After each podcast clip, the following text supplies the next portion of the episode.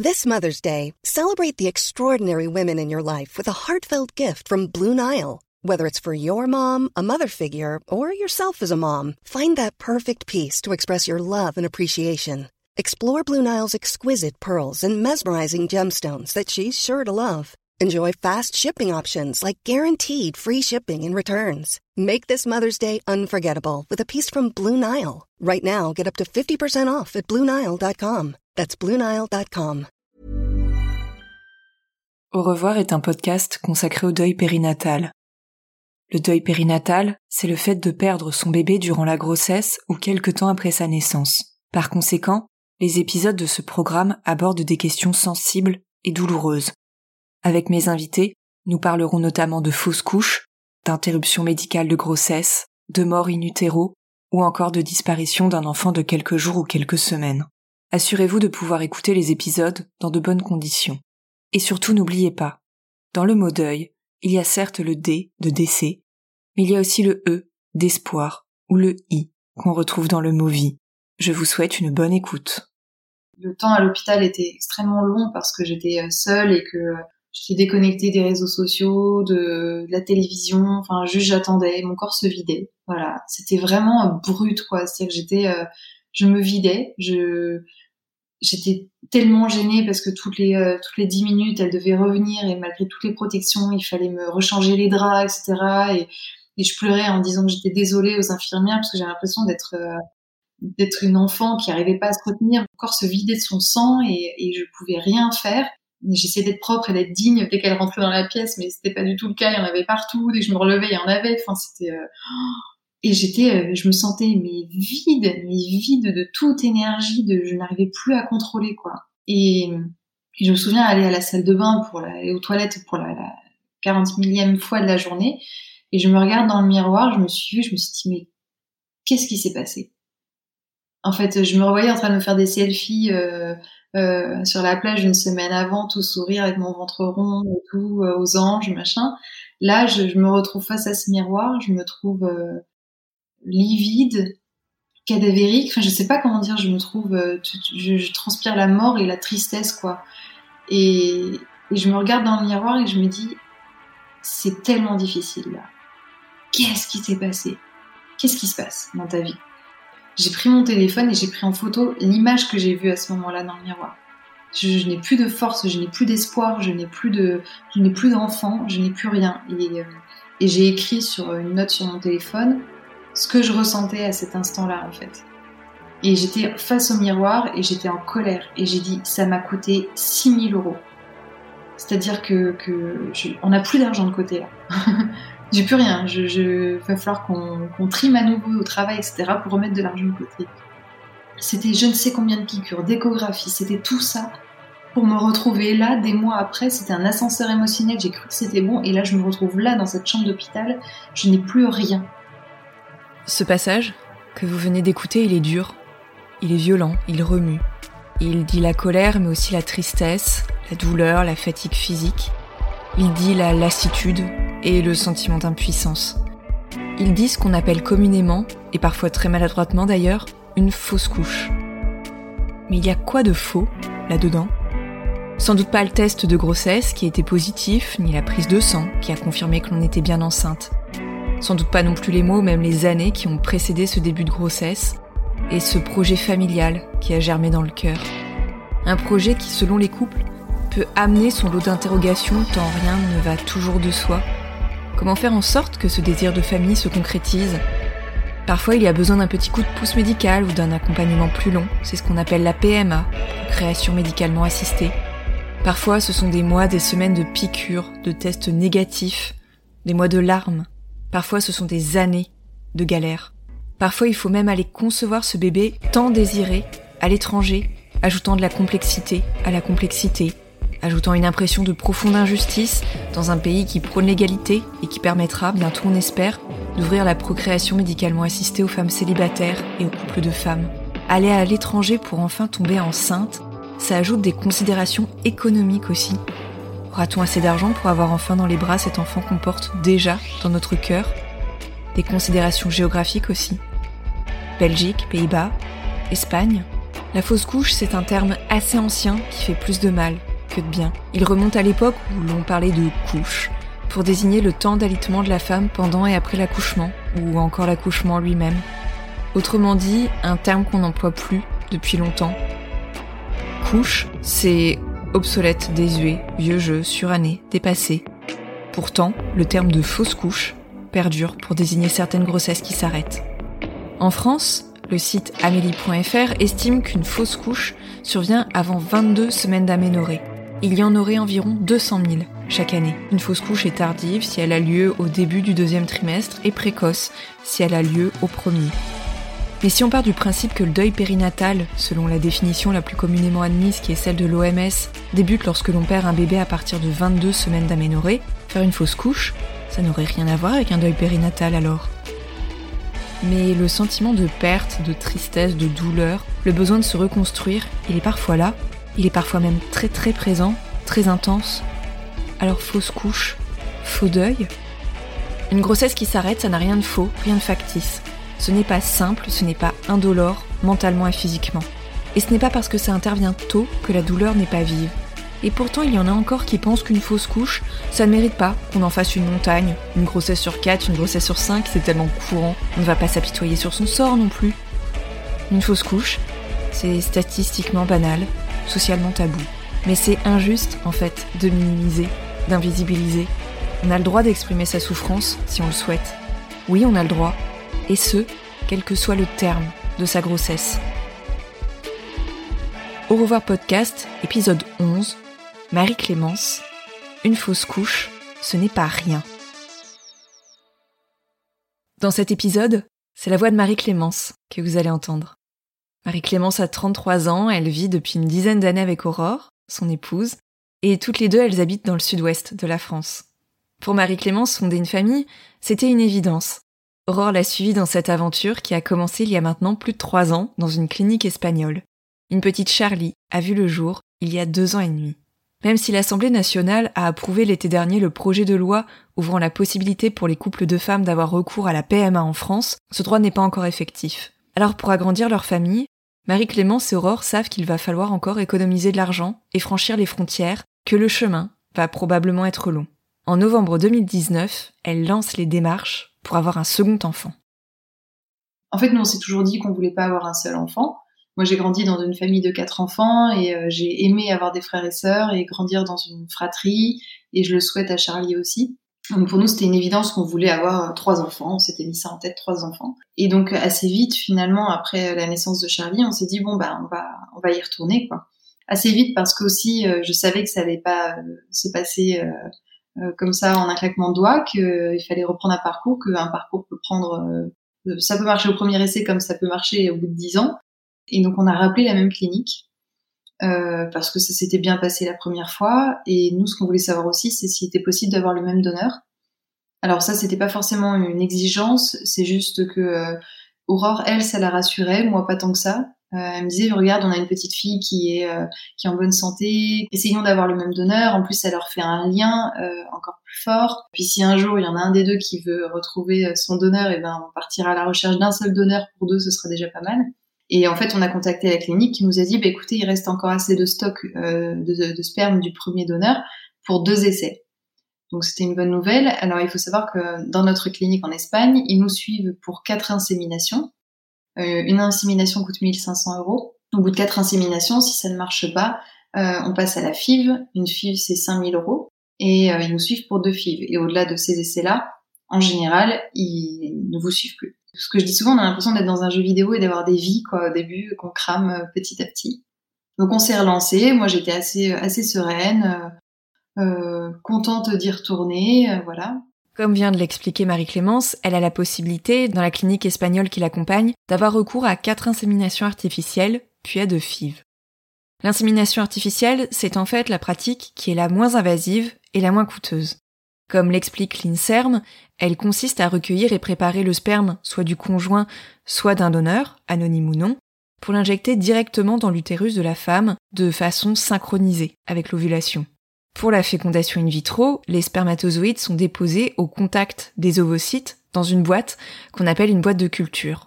Deux, trois ou cinq jours après la fécondation, les embryons sont ensuite transférés dans l'utérus de la femme. Dans tous les cas, le corps doit se préparer en amont et il faut enchaîner les piqûres dans le ventre, les prises de sang, les échographies. Et lorsque l'ovulation est proche, il faut se rendre à la clinique, dès le lendemain. Marie-Clémence et Aurore habitent à environ 1h30 de cette clinique justement. Et pour certains couples qui se lancent dans de telles démarches à l'étranger, il faut être prêt parfois à sauter dans le premier train ou dans le premier avion et parcourir plusieurs centaines de kilomètres du jour au lendemain, au pied levé. C'est toute une logistique, la PMA à l'étranger. J'avais peur de souffrir à nouveau. Première euh, PMA, aucune douleur, etc. J'imagine que mon corps aussi, euh, c'est ce que les médecins m'ont dit, euh, bah, a vécu une première grossesse et un accouchement, donc mon corps était beaucoup plus apte, je pense, à recevoir tout ça et toutes ces informations. Ce qui fait que j'ai aucune douleur, donc bonne nouvelle. Et donc premier essai, premier échec. Donc le premier échec, je l'accuse plutôt bien euh, parce que je l'ai déjà vécu. Un peu déçu quand même parce que je me suis dit oh mais attends ça y est maintenant mon corps il sait ce que c'est, euh, mon corps euh, doit attendre autant que moi d'accueillir un enfant, il doit avoir cette même hâte et, et vu qu'il l'a déjà vécu une fois peut-être que ça marchera du premier coup. Non ça ne marche pas du premier coup donc petite déception. Euh, on enchaîne tout de suite avec un deuxième essai, deuxième essai échec aussi. Là je commence un peu à tiquer, ça me contrarie Vraiment, je suis très déçue parce que là, on passe à un autre stade, c'est-à-dire que j'ai le droit à quatre essais d'insémination, on est déjà à deux, on est déjà à la moitié. On sait que à partir de là, on repart sur des donneurs qu'on ne connaît pas, on connaît pas, plus le premier, mais voilà, on repart sur un nouveau donneur, donc euh, c'est euh, c'est c'est dommage. Voilà, c'est juste dommage parce qu'on aurait pu avoir le même. Donc on repart sur une troisième euh, insémination, celle-ci a lieu juste avant le confinement, euh, en mars, et là, je sais pas, j'avais l'impression que ça avait marché, euh, je le sentais bien. Euh, puis je, je sais pas, je me suis dit de toute façon, ça peut pas échouer encore, quoi, c'est pas possible. Et en même temps, bah, il y a la fatigue, il y a les hormones, il y a l'actualité, euh, il y a tout ça. C'est, ça devient, commence à devenir très difficile physiquement et psychologiquement ces inséminations, parce que j'ai l'impression de beaucoup moins bien supporter les dosages que je les avais supportés pour Charlie, pour les, les, essais avant Charlie et, et Charlie. C'était physiquement très douloureux mais psychologiquement, je me sentais quand même bien. Là, les trois essais que je venais de passer avaient été euh, pas douloureux physiquement, enfin pas, ça allait, largement supportable, mais psychologiquement terrible. C'est vraiment, j'étais euh, euh, hormonalement euh, complètement euh, déglinguée quoi. Enfin, c'est peut-être le fait aussi d'avoir déjà un enfant, hein, forcément. avant, je pouvais dormir jusqu'à 10 heures le matin, là, je me lève à 6 heures. il faut que je garde mon calme, c'est une petite fille qui grandit et qui euh, qui bah, fait euh, fait ce que les enfants de son âge font. Euh, ma vie est différente. Enfin, et je sais pas si c'est lié à ça, si c'est lié juste à mon corps qui a moins bien supporté, mais vraiment je me sentais avec des grands hauts, des grands bas. D'une minute à l'autre, je changeais d'humeur. C'était c'était compliqué quoi. voilà, on le sait hein, déjà rien que quand on va avoir nos règles, on contrôle plus ses émotions. C'était ça tous les jours quoi tous les jours depuis le mois de novembre en fait quasiment. Donc en fait je, je suis euh, je j'arrive plus à savoir qui je suis. J'arrive pas à savoir si en ce moment je vais bien ou pas bien. Est-ce que c'est la faute des hormones? Est-ce que c'est moi qui vraiment ne vais pas bien? Entre temps euh, l'été dernier j'avais fait un burn-out au travail. J'avais quitté euh, mon travail. Donc du coup je je savais aussi que j'avais un contre-coup de ça. Enfin j'arrivais plus à savoir ce qui était inquiétant ou pas inquiétant etc et donc j'ai j'ai fait un test de grossesse ce troisième essai 14 mars je crois négatif, donc je ne suis pas enceinte, et là on est confiné. Une sorte de double coup de massue qui fait que je peux pas en plus enchaîner avec un quatrième essai parce que confinement. En fait, une sorte de, mise au repos forcée où je me retrouve à la maison euh, pendant deux mois avec Aurore et Charlie et je je peux plus faire ma PMA, je peux plus euh, me battre. On me force à rester à la maison et ça a été une période très compliquée et à la fois très bénéfique. Euh, le confinement chez moi m'a permis de bah, d'arrêter tout, juste d'accepter de, de faire une pause dans la bataille un peu et, euh, et de profiter de ce que j'avais déjà, c'est-à-dire une petite fille, euh, de profiter de ma femme, d'être juste tranquille à la maison, de me reposer physiquement, psychologiquement, de retrouver un peu mes esprits. Et voilà, et c'est pour ça qu'à la, la, sortie du confinement, j'ai euh, j'ai soufflé un coup et puis on a rappelé la clinique et on y est retourné. En juin 2020, la frontière entre la France et l'Espagne est de nouveau ouverte. Cette insémination artificielle, c'est la quatrième et la dernière que Marie-Clémence va pouvoir faire. Mais cette fois-ci, elle y croit dur comme fer. Celui qui va la réaliser, c'est le même médecin que lors de l'insémination qui lui a permis de tomber enceinte de sa petite Charlie. Tout était parfait pour que ça marche, quoi. Et vraiment, je l'ai, senti, j'étais dans une bonne énergie, je me sentais bien et c'était reparti.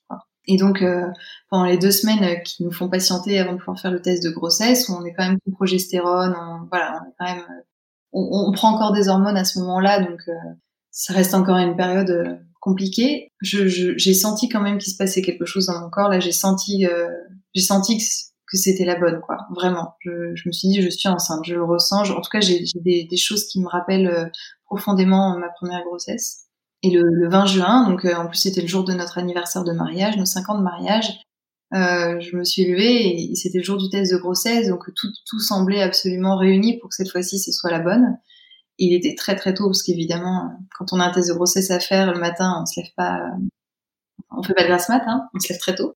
À 5 heures, j'étais debout, je suis allée faire le test de grossesse. Et en fait, sur le coup, il était négatif.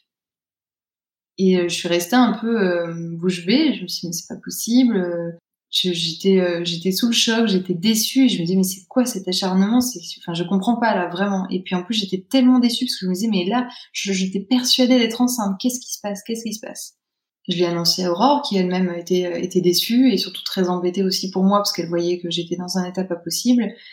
Et, et, je lui disais je suis pas d'accord avec le résultat, je suis pas d'accord. La matinée passe et je lui dis je suis pas d'accord. Je, suis sûre que ce coup-ci j'étais enceinte. Euh, et je me souviens avoir ressorti le test de grossesse de la poubelle et j'ai dit oh non mais je, je vais le re-regarder encore. J'ai envie de revoir que c'est négatif. Et là je ressors le test et en fait il y a si vraiment on cherche bien il y a peut-être une barre bleue.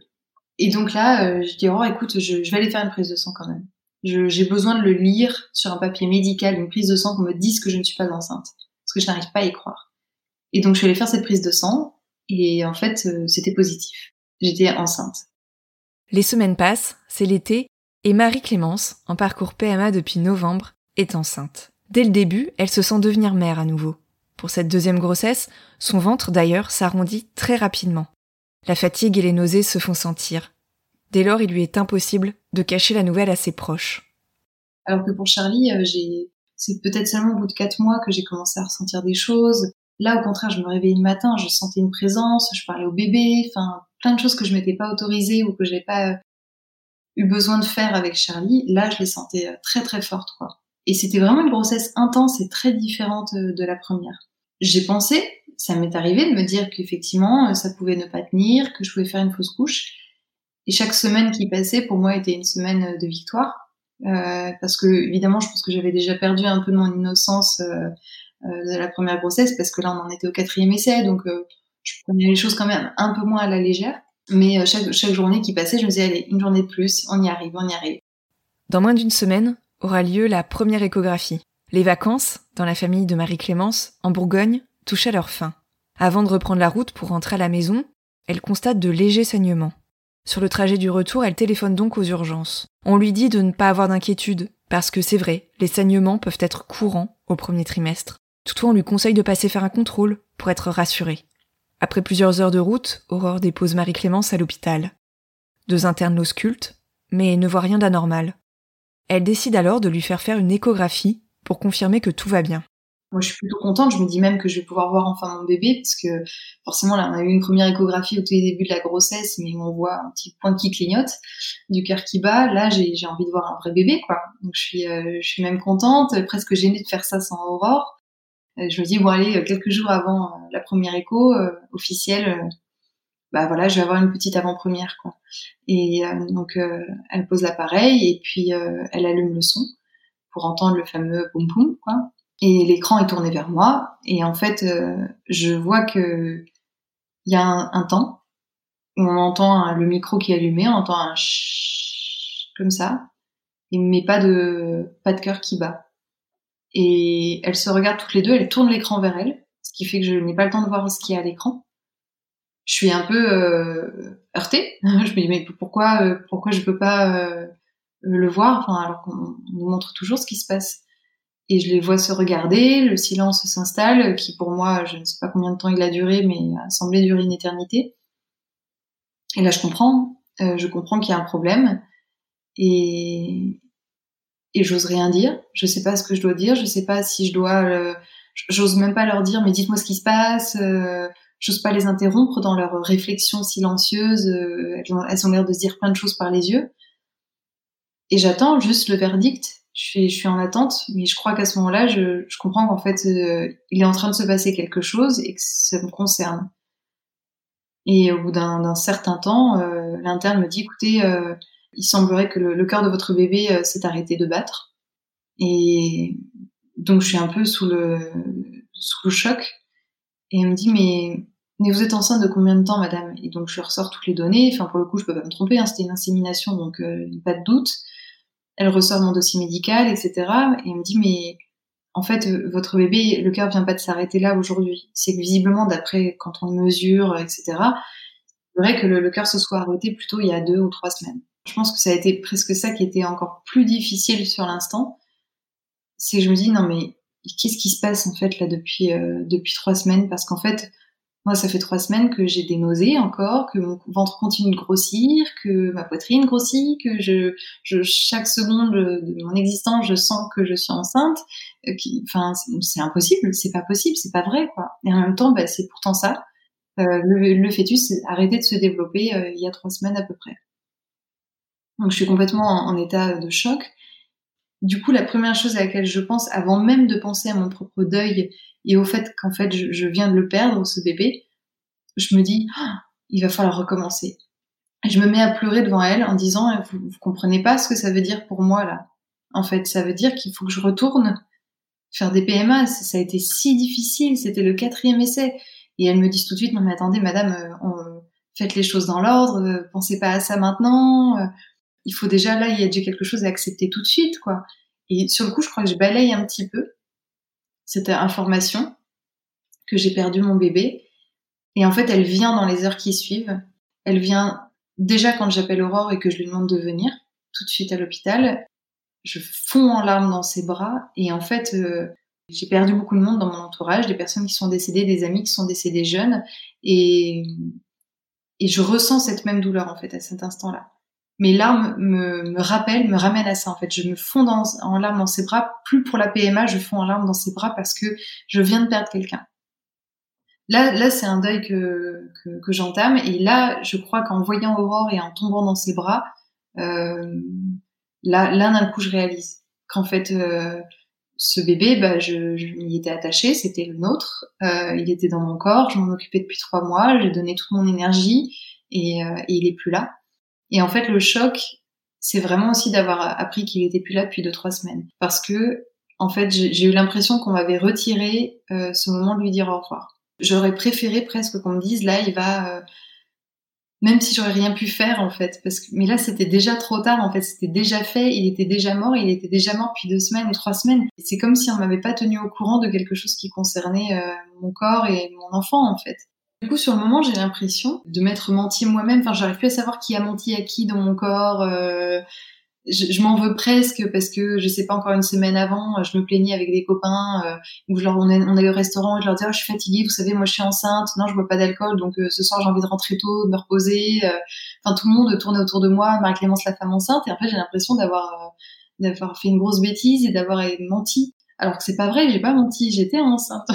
en fait je, je je m'en veux pas, mais je, je, suis pas contente de ce qui s'est passé. En fait, j'ai l'impression d'être une imposteur, alors c'est pas vrai. J'ai, euh, j'étais enceinte. À aucun moment, mon corps m'a envoyé un signal. Enfin, vraiment. Sinon, je l'aurais, j'aurais écouté. Mon corps, j'étais plus qu'à l'écoute, quoi. Donc, je comprends pas ce qui s'est passé. De retour à la maison, Marie-Clémence retrouve sa fille, mais aussi des amis qui séjournent chez elle. Comme elle me l'explique, le jour de l'enregistrement, elle se sent dans un état second et a beaucoup de mal à encaisser le choc à ce moment-là, je peux pas rentrer dans ma maison, monter dans ma chambre, m'enfermer dans le noir et, souffrir. Je rentre chez moi, j'ai euh, des amis qui sont là, j'ai ma fille qui est là, j'ai ma femme qui est là et qui elle euh, essaye de tout tenir tant bien que mal. Je peux rien me permettre en fait, et c'est très très étrange parce que je et en fait j'ai envie de dire que c'est un peu le sort aussi qui est réservé, je pense à beaucoup de femmes qui font des fausses couches. Et c'est ce que j'ai réalisé à ce moment-là, c'est que c'est comme si on devait un peu continuer notre vie de manière totalement normale et c'est en fait très tabou. Alors pas tabou dans le sens où on n'a pas le droit d'en parler, que c'est sale ou que c'est mal de faire une fausse couche, mais dans le sens où j'ai l'impression qu'on exige des femmes qui en font qu'elles euh, qu'elles se plaignent pas trop et qu'elles avancent, en tout cas qu'elles voient qu'elles voient toujours le côté positif. Le, soir même, mes amis me disent bah, très gentiment, hein, ils me commandent un plateau de sushi parce que j'ai pas mangé de sushi depuis euh, trois mois, et puis ils me disent bah tiens tu veux boire un verre? Parce que bah, peut-être que pour soigner euh, ma tristesse, je pourrais avoir envie de boire un verre de vin. C'est vrai, j'en ai pas bu depuis trois mois, ça pourrait me faire du bien de me dire au moins je peux boire quoi. Mais j'y arrive pas. Dès que j'ai pas bu une goutte d'alcool pendant trois mois, mon ventre il est encore rond. Je me vois, j'arrive pas à boire de l'alcool. Je suis, euh... c'est que j'ai en moi un bébé qui est mort. Enfin, tout est absurde quoi. Et en fait, je me retrouve un peu dans cet état euh, étrange et nauséeux comme quand on perd quelqu'un de très proche et qu'on doit attendre avant les obsèques. C'est quelques jours qui précèdent, qui parfois durent dix jours, qui sont très longs, où on n'arrive plus à, on, étouffe complètement, on est noyé un peu dans son dans son état de choc, en fait, on peut pas du tout euh, avancer et enclencher le deuil parce qu'on n'a pas encore passé ces étapes-là de, des obsèques. Là, c'est pareil, c'est que je, je me dis qu'il est mort, il est là, il est en moi, je lui ai pas encore dit au revoir, je l'ai pas vu partir et c'est, euh, j'ai complètement raté ce rendez-vous des adieux, quoi. Voilà. Et du coup, ce soir-là, ce, ce, premier soir où je rentre à la maison, je suis dans un état complètement second, je comprends pas, mon corps ne sait plus, je suis épuisée, euh, j'arrive pas à j'ai effectivement qu'une envie, c'est de m'allonger et de me mettre sous la couette et qu'on m'oublie un peu là, mais je peux pas. La nuit suivante, quelques heures après l'annonce, Marie-Clémence est prise de douleurs violentes. En pleine nuit, je suis prise de douleurs au ventre, de plus en plus fortes. En fait, ce sont des contractions. Je reconnais tout de suite que ce sont des contractions, c'est pas des douleurs de règles, c'est pas des petites douleurs et qu'en fait il se passe quelque chose de très important dans mon corps. Et au départ, je veux pas aller à l'hôpital. On est en pleine nuit. Aurore me dit, écoute, si, viens, on va aux urgences. Euh, en plus, il sait faire que j'ai une maladie du sang, une forme d'hémophilie. Donc Aurore essaie de me convaincre, viens, on va à l'hôpital. Moi, je suis un peu en colère et je dis non, mais enfin, comme je sais qu'il y a plus rien à faire, euh, j'ai même pas envie d'aller à l'hôpital. Je dis non, je veux rester là, allongée, puis ça va passer, quoi. Puis les heures passent et ça devient de plus en plus douloureux. Je me retrouve pliée en deux euh, dans la salle de bain. Et au bout d'un moment, Aurore me dit, écoute, je te, te laisse pas comme ça, on y va. Et j'accepte. Et en fait je retourne dans la salle de bain avant de partir. Et là je sens une poche euh, éclatée vraiment une sensation incroyable quoi euh, une poche qui éclate dans mon ventre et je me mets à me vider de mon sang quoi.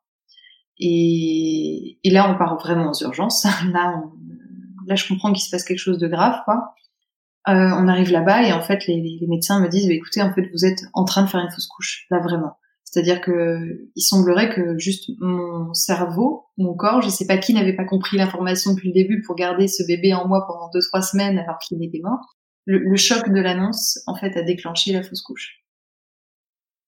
Donc là, bah, fausse couche, bah, il faut plus, il y a plus qu'à laisser le corps faire les choses, quoi. Donc euh, c'est extrêmement douloureux.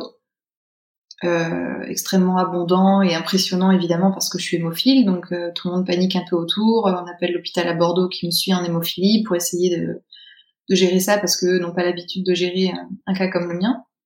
J'ai la chance d'être entourée d'un personnel soignant qui est euh, au top. Enfin, les, elles sont toutes hyper discrètes et, et douces avec moi et je suis presque mal à l'aise pour elles qu'elles soient obligées de traiter quelqu'un comme moi et qu'elles soient pas plutôt en train de fêter une naissance dans la chambre à côté c'est un moment qui est perturbant parce que je me retrouve en fait euh, à la maternité. Euh, je suis dans la même salle de travail au départ euh, que celle où on a attendu avec Aurore pendant des heures avant qu'on accepte de me monter dans une chambre. Il y avait encore le ballon avec la baignoire où j'étais en train deux ans avant d'essayer de d'apaiser mes contractions pour l'accouchement. J'entends des bébés qui pleurent à côté, j'entends des femmes qui passent avec leur bébé. C'est un moment qui est complètement surréaliste, quoi vraiment surréaliste. Enfin, je, me dis mais c'est pas possible que ça soit en train de m'arriver à moi, quoi. Ça, c'est, je, suis dans un état de, tristesse et je suis en, vraiment en état de choc, quoi. Et là, ça a été des moments d'une solitude immense parce que j'étais très seule. Forcément, Aurore pouvait pas être là avec moi tout le temps. Et je sais pas, j'allumais même pas la télévision. Je restais allongée dans le lit et puis euh, je, je souffrais en fait. Dès que je repensais à j'arrivais pas à, ne pas penser au PMA qui allait arriver après. C'était fou, hein, je, je... Aurore aussi me disait, écoute, c'est pas le moment, on y retournera plus tard. En 2021, 2022, là on fait une pause, ça suffit, enfin c'est bon. Cette année 2020, on a donné, euh, il est temps de, de, de souffler, concentre-toi sur l'instant présent. Et moi je dis mais je peux pas, je peux pas. Moi j'ai pour me sentir bien, j'ai envie de penser à l'avenir. Et là le problème c'est que mon avenir c'est retour à la case départ. J'étais anéantie quoi. Et puis euh, et en fait, le manque de ce bébé est plus venu dans les semaines qui ont suivi. Après deux jours d'hospitalisation, elle finit par rentrer chez elle. Au début, Marie-Clémence ne pense pas vivre un deuil périnatal à proprement parler. En fait, elle ne se sent pas vraiment légitime pour accoler ce terme à son expérience d'une grossesse qui s'arrête à la fin du premier trimestre.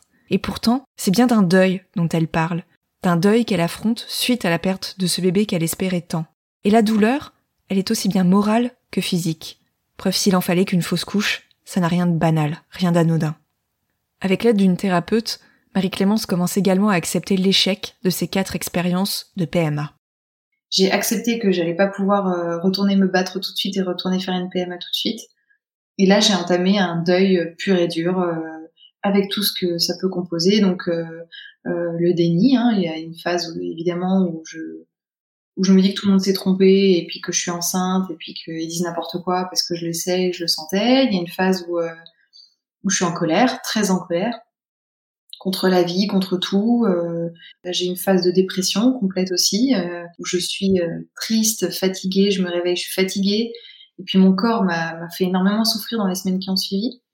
Moi, je me disais, bon, bah voilà, quitte à avoir perdu le bébé, moi, je vais reprendre le sport, je vais me reprendre en main, je vais faire plein de choses à la maison, j'ai plein de projets, c'est la rentrée, je vais me concentrer sur ça. Mais en fait, j'avais mal partout partout dans le corps, vraiment de, de, de, la tête aux pieds, le moindre petit doigt me faisait mal. Euh, tous mes muscles, mon ossature était en souffrance. Euh, je n'avais aucune énergie, donc j'étais incapable d'aller au sport. J'arrivais à peine à me lever. J'étais, euh, je pleurais en permanence, etc. Je suis allée voir même mon médecin traitant au bout d'un moment en disant euh, je comprends pas, il faut m'emmener voir un spécialiste, je dois avoir un problème parce que euh, ça fait plus de deux semaines que ça fait deux semaines que j'ai fait la fausse couche et j'ai toujours mal. Elle me dit non mais attendez, elle me dit, vous reviendrez me voir si dans encore un mois ou voilà, vous, vous avez encore mal. Elle me dit, là, vous avez fait une fausse couche. Mon corps a, accouché, en fait. J'ai accouché. Euh, j'ai pas un vrai accouchement comme d'autres, mais mon corps a, vécu des contractions. Euh, j'ai eu euh, une intervention en anesthésie générale en position gynécologique, donc euh, le corps il est dans tous les sens comme ça. Enfin, je, c'est normal quoi. Puis il y a la mémoire du corps. Le corps il a souffert plus profond, quoi. Donc, euh, m'a dit, c'est totalement normal, il va falloir être bien, bien, bien plus patiente que ça. Et en fait, c'est là où ça a été une nouvelle épreuve pour moi, parce que je suis de nature très impatiente, et c'était très compliqué d'accepter qu'en fait, il fallait que je rentre à la maison, que je m'assoie et que je ne fasse rien. Et en fait, pour moi, c'était une sorte de double peine. C'était, euh, t'as fait une fausse couche, et en plus, ta vie doit s'arrêter après, et tu dois, tu peux même pas avancer, tu peux même pas te faire des choses que t'aimes. Quoi. Tu dois juste rester à la maison et, et dormir et manger et puis essayer de survivre. Et pour moi, c'était euh, vraiment, ouais, vraiment double peine, quoi. J'ai mis du temps. Et en fait, le moment où je l'ai accepté, c'est là que ça a commencé à aller mieux. Quand j'ai accepté, je me suis dit, ok, c'est fini. Les PMA, pour le moment, c'est terminé. Tu fais une pause.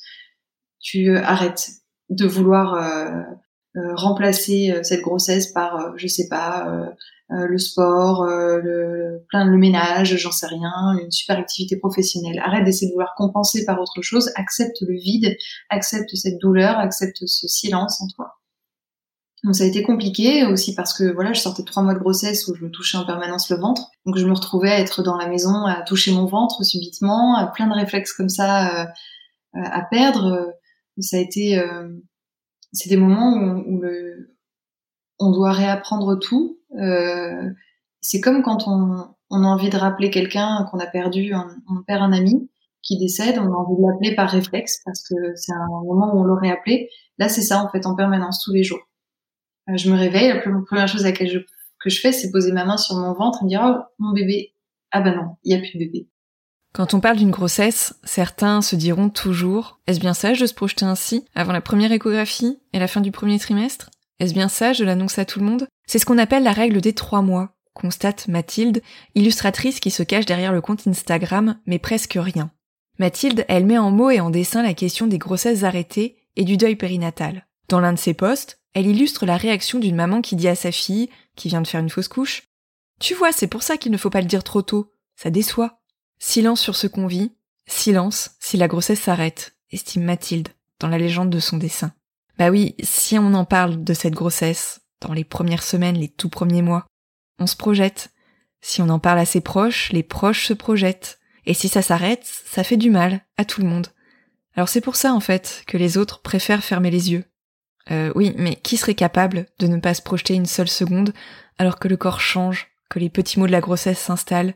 Qui serait capable de ne pas se projeter après avoir obtenu un petit signe positif suite à un parcours PMA alors que le corps a subi de nombreux traitements hormonaux? Lors d'une insémination artificielle, les spermatozoïdes sont injectés directement dans l'utérus. Comme me l'expliquait Marie-Clémence, cette manipulation est faite à l'aide d'une caméra et on voit tout à l'écran. C'est furtif, mais on voit tout. Mais à cet instant-là, ça y est. Même si ça marche pas, en fait, à cet instant-là, pour moi, la vie, elle est en train de, se faire en moi, quoi. Il se passe quelque chose.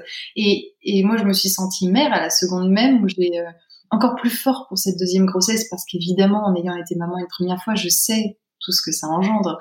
Mais à l'instant même où je fais test de grossesse, c'est bon, c'est parti, on a un bébé, on, se projette dans des noms. Enfin, on j'avais fait tout mon planning de l'année en fonction. Je refusais des choses, ou j'acceptais des projets, ou je refusais un voyage euh, en fonction de ça, en disant ok là je serai enceinte. Enfin, ça y est, c'était c'était c'était là, c'était présent quoi. Et, et et en fait, une PMA, ça se repose tellement sur le sur le désir de d'enfant. C'est-à-dire que souvent j'entends dans les personnes qui sont contre la PMA que euh, que ce sont des, PMA sans père ou que c'est un caprice de la part des femmes de vouloir, femmes célibataires ou des femmes en couple qui d'avoir de vouloir avoir un enfant. C'est de l'ordre du caprice et c'est acheter ça comme dans un supermarché. Moi, j'achète plus vite hein, dans un supermarché. C'est-à-dire que là, vraiment, mon désir, il est mis à rude épreuve chaque jour. Chaque jour que, que je, dois me lever en ayant pas juste un peu envie d'un enfant, en, en le désirant viscéralement. Sinon, je l'aurais jamais c'est en y retournant, c'est en faisant des sacrifices financiers pour pouvoir repayer à chaque fois l'insémination, c'est euh, c'est en sacrifiant mon corps, c'est en, je le désire et j'y retourne à chaque fois. Enfin, il s'agit pas d'un caprice, quoi. Donc évidemment qu'à la seconde même où le test est positif, on y va. Je, suis enceinte et, et, je suis pas, je peux pas attendre trois mois pour me réjouir. Non, à la seconde même où je vois que le test est positif, je fonds en larmes et je suis heureuse et c'est parti, quoi on se sent un peu amputé et c'est comme si vraiment, enfin, je, je sais pas si c'est le fait de l'avoir vécu trop souvent, mais comme quand on perd un ami, quelqu'un qu'on, un parent qu'on aime très très fort, mais c'est comme si on était le, c'est comme si on était la seule personne à connaître euh, cette personne en fait qui est partie. C'est-à-dire que l'entourage a beau euh, euh, te soutenir, t'apporter de l'amour, des câlins, beaucoup de tendresse, etc. personne ne peut partager cette douleur. En fait, les gens ont de la peine pour toi, mais ils ne souffrent pas de la même manière. Même Aurore, qui est à ce moment-là évidemment déçue et qui elle-même s'est projetée dans ce deuxième enfant, elle est, elle est, elle est triste, mais euh, elle souffre pas autant que moi. Et c'est pas possible. Et à aucun moment je lui demande d'ailleurs de souffrir autant que moi. C'est-à-dire que jamais je lui ai dit, écoute, c'est pas normal, tu pleures pas. Euh.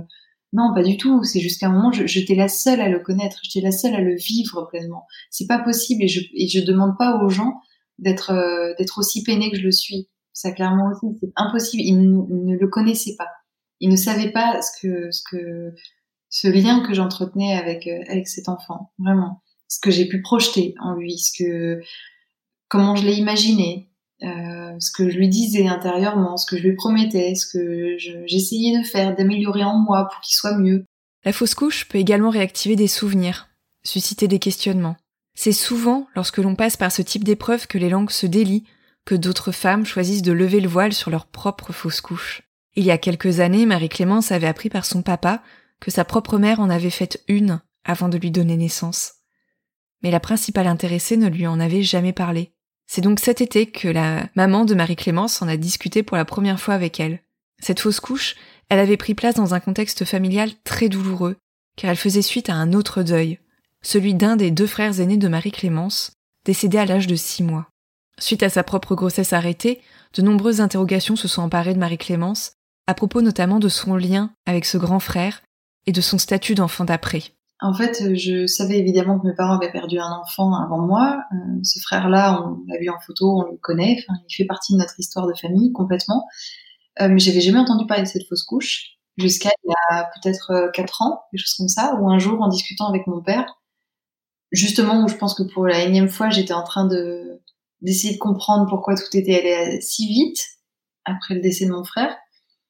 Et en fait, ce jour-là, mon père m'a dit, tu sais, euh, maman, après, ton frère, elle est retombée enceinte et, et elle a fait une fausse couche, euh, je sais plus à combien de temps, euh, assez précoce hein, quand même, mais elle a fait une fausse couche. Et moi, ça m'avait choqué. Je me suis dit, mais pourquoi ça Par contre, elle en a jamais parlé? Elle a toujours parlé, évidemment, de mon frère, on connaît le nom, on va se recueillir sur sa tombe. Enfin, c'est quelque chose de très présent. Euh, pourquoi euh, cette deuxième grossesse, elle a toujours été tabou par contre? C'est bizarre. Et en fait, le jour où j'ai fait cette fausse couche à l'hôpital, où j'ai été hospitalisée, euh, ma mère m'a appelée. Elle m'a dit que, évidemment, elle n'avait pas dormi de la nuit et que ça l'a, ça l'a bouleversé énormément ce qui m'arrivait. Elle m'a dit ça me bouleverse aussi parce que euh, faut que je te dise quelque chose. j'ai fait une fausse couche aussi peu de temps après le, décès de ton frère. Et en fait, je, lui ai dit que, j'étais au courant, j'allais pas lui mentir, euh, et je l'ai laissé un petit peu m'en parler, mais j'ai pas osé lui demander pourquoi est-ce que ça, par contre, elle l'avait jamais dit. Euh, alors après, évidemment, on peut pas aborder tous les sujets avec nos enfants, mais euh, toutes ces dernières années, euh, on a eu des occasions où on aurait pu aborder le sujet, et jamais elle en a parlé. Et en fait, elle m'a, dit, je, je, sais ce que tu ressens, etc. Donc vraiment, en plus, elle ne minimisait pas, minimisait pas du tout cette, euh, cette fausse couche, en fait. Elle en a énormément souffert, j'imagine encore plus après avoir perdu un premier enfant euh, quelques mois avant. Pour le coup, c'était une descente aux enfers, quoi. je, je, me suis dit, bon, je, je vais pas pousser plus loin. De toute façon, moi, j'étais complètement dans ma propre douleur à ce moment-là. Mais euh, avec le recul, je me dis waouh, il y a vraiment vraiment un besoin d'information. Alors après, c'est notre génération aussi. Hein, euh, c'est une génération où on partageait même pas les difficultés d'avoir un enfant. Mais euh, mais je me dis qu'elle a dû vivre ça dans une solitude immense. En fait, ce deuil a, été très douloureux aussi parce qu'en fait, toute mon enfance, donc en étant justement l'enfant d'après, je me suis construite. Alors ça, c'était l'objet d'une thérapie qui a duré un paquet d'années avec moi je me suis construite autour de cet enfant qui était né avant moi et qui était mort. Euh, donc ce frère, et je pensais à lui quand j'étais petite, alors que je l'avais pas connu. Je pensais à lui tous les jours. J'allais à l'école, euh, j'avais trouvé en fait son un faire-part de décès avec une jolie photo de lui en noir et blanc. Et ce faire-part, je l'ai eu dans mes agendas d'école, euh, au primaire, au collège, au lycée et à la fac. Il ne m'a jamais quitté. Je vivais avec ce faire-part et je pensais à lui tous les jours et je lui parlais tous les jours à cet enfant, à ce frère. J'ai vraiment euh, créé une sorte de, relation avec cet ange. Je, souvent, je me dis qu'il fallait que je sois à la hauteur, qu'il fallait que moi j'arrive à être l'enfant parfaite parce que euh, que j'avais peur qu'on regrette que moi j'ai survécu et pas lui. Enfin, vraiment, je, ça a viré à l'obsession pendant longtemps. Et, et, en fait, plus j'ai grandi, plus j'ai commencé à nourrir autre chose. Je me suis dit, maintenant, c'est sûr, à un moment, ça va m'arriver et euh, je vais perdre un petit garçon. J'avais cette obsession, euh, et c'est pour ça que j'avais fait une thérapie, cette obsession qui était, euh, je, je... avant même d'avoir Charlie, j'avais très peur d'avoir un enfant parce que j'avais très peur d'en perdre un. Et euh, vu que dans ma famille, il y a plusieurs cas de malformation cardiaque et donc il y a eu plusieurs décès de, d'enfants très jeunes, je me disais que ça allait me tomber dessus à un moment. Et je me souviens très bien avoir, en avoir parlé à ma psy au moment de me lancer dans cette deuxième PMA, lui avoir dit je veux y aller, je veux un deuxième enfant, mais je suis terrifiée parce que j'ai l'impression que, sorte de, que c'est écrit en moi que je vais perdre un, bébé, quoi. J'ai fait un travail acharné avec ma psy pour me détacher de ça complètement. Et ce qui est fou, c'est que j'étais persuadée dès que je suis tombée enceinte, j'étais oh, c'est un garçon, c'est sûr. Vraiment, je le sentais en moi, je me suis dit c'est un garçon. Mais je pensais plus du tout au fait que je pouvais le perdre. Et c'est pour ça que quand j'ai fait cette fausse couche, je me suis dit, mais en fait, j'étais doublement euh, en colère contre la vie, parce que je me suis dit, mais j'ai passé des années à essayer de me, de me soigner de cette blessure intérieure d'avoir perdu ce frère, pour qu'il m'arrive quand même quelque chose euh, qui me ramène à ça, quoi. Tu passes des années à essayer de soigner une blessure pour qu'elle soit réouverte, euh, plébéante euh, des années après, quoi. Et donc j'étais en colère et ça a été euh, compliqué aussi d'accepter ça. Euh, que que voilà, ça m'est, arrivé. J'ai passé des années à essayer de fuir euh, ce traumatisme. Enfin, c'était le traumatisme de mes parents qui, euh, qui avait déteint sur moi, on va dire. Et en fait, ça m'est tombé dessus quand même. Donc ça, ça a été aussi un, euh, un élément de plus à traiter pour moi.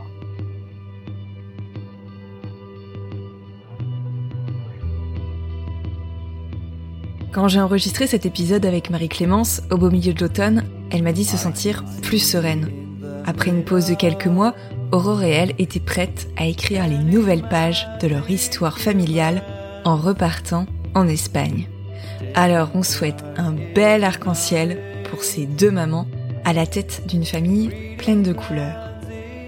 D'ailleurs, en parlant d'arc-en-ciel, je vous invite à vous rendre sur le site internet du collectif Famille, au pluriel, que Marie-Clémence a cofondé il y a quelques semaines. Le but de ce collectif, c'est de connecter, soutenir et faire rayonner les parentalités LGBTQIA+. Rendez-vous sur Collectif Famille avec un s.com pour en savoir plus. L'épisode touche à sa fin. Il est temps pour moi de te remercier, Marie-Clémence, de nous avoir invités dans ton intimité et d'avoir levé le voile sur ta grossesse arrêtée. Parce que les fausses couches sont peut-être courantes, mais les émotions et les mots qu'elles suscitent n'en sont pas moins réels. Si vous souhaitez en savoir plus sur Marie-Clémence, n'hésitez pas à lire son livre On ne choisit pas qui on aime, publié chez Flammarion en 2019. Je vous conseille également d'écouter son témoignage concernant sa première grossesse dans l'épisode 11 du très bon podcast dédié à l'homoparentalité et aux autres schémas familiaux, Les enfants vont bien. Concernant son second parcours de PMA et sa fausse couche, Marie-Clémence a également été invitée dans l'épisode 12 de la deuxième saison du podcast d'Anne Fleur. Alors, c'est pour bientôt, un podcast dont le but est de libérer la parole autour des problématiques liées à la fertilité et à la procréation. Je vous remercie pour votre écoute. Et en attendant de vous retrouver très vite pour un prochain épisode, je laisse le mot de la fin à Marie-Clémence. Écoutez bien, elle va vous expliquer comment elle a réussi à dire au revoir à ce bébé qu'elle n'aura jamais tenu dans ses bras, mais qu'elle aura malgré tout porté, pendant presque trois mois, dans son ventre. La semaine d'après, j'ai vu ma thérapeute et j'étais complètement bloquée, j'étais encore en état de choc, toujours sur cette histoire de je n'ai pas pu dire au revoir à mon enfant. Et c'est pendant cette séance-là qu'on a recréé ce moment-là, que j'ai pleuré toutes les larmes de mon corps derrière mon masque euh, devant elle parce que j'ai vécu cet instant de, de, deuil, de choc. Je me suis projetée en imaginant serrer mon bébé contre moi et lui dire au revoir et lui dire je suis désolée que ce, ça ait été si court. Je l'ai remercié parce que pendant trois mois, et eh ben, je me suis sentie euh, heureuse. J'étais fatiguée mais j'étais enceinte et j'étais heureuse et que c'était aussi un cadeau que ce bébé m'avait fait.